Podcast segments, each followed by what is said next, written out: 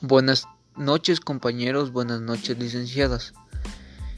Me dirijo a ustedes esta noche para dar a conocer a través de este podcast un trabajo cooperativo, en el cual consta de dos partes. La primera parte es un mapa conceptual y la segunda parte es un breve análisis de la información precisada frente a la realidad actual del sistema educativo.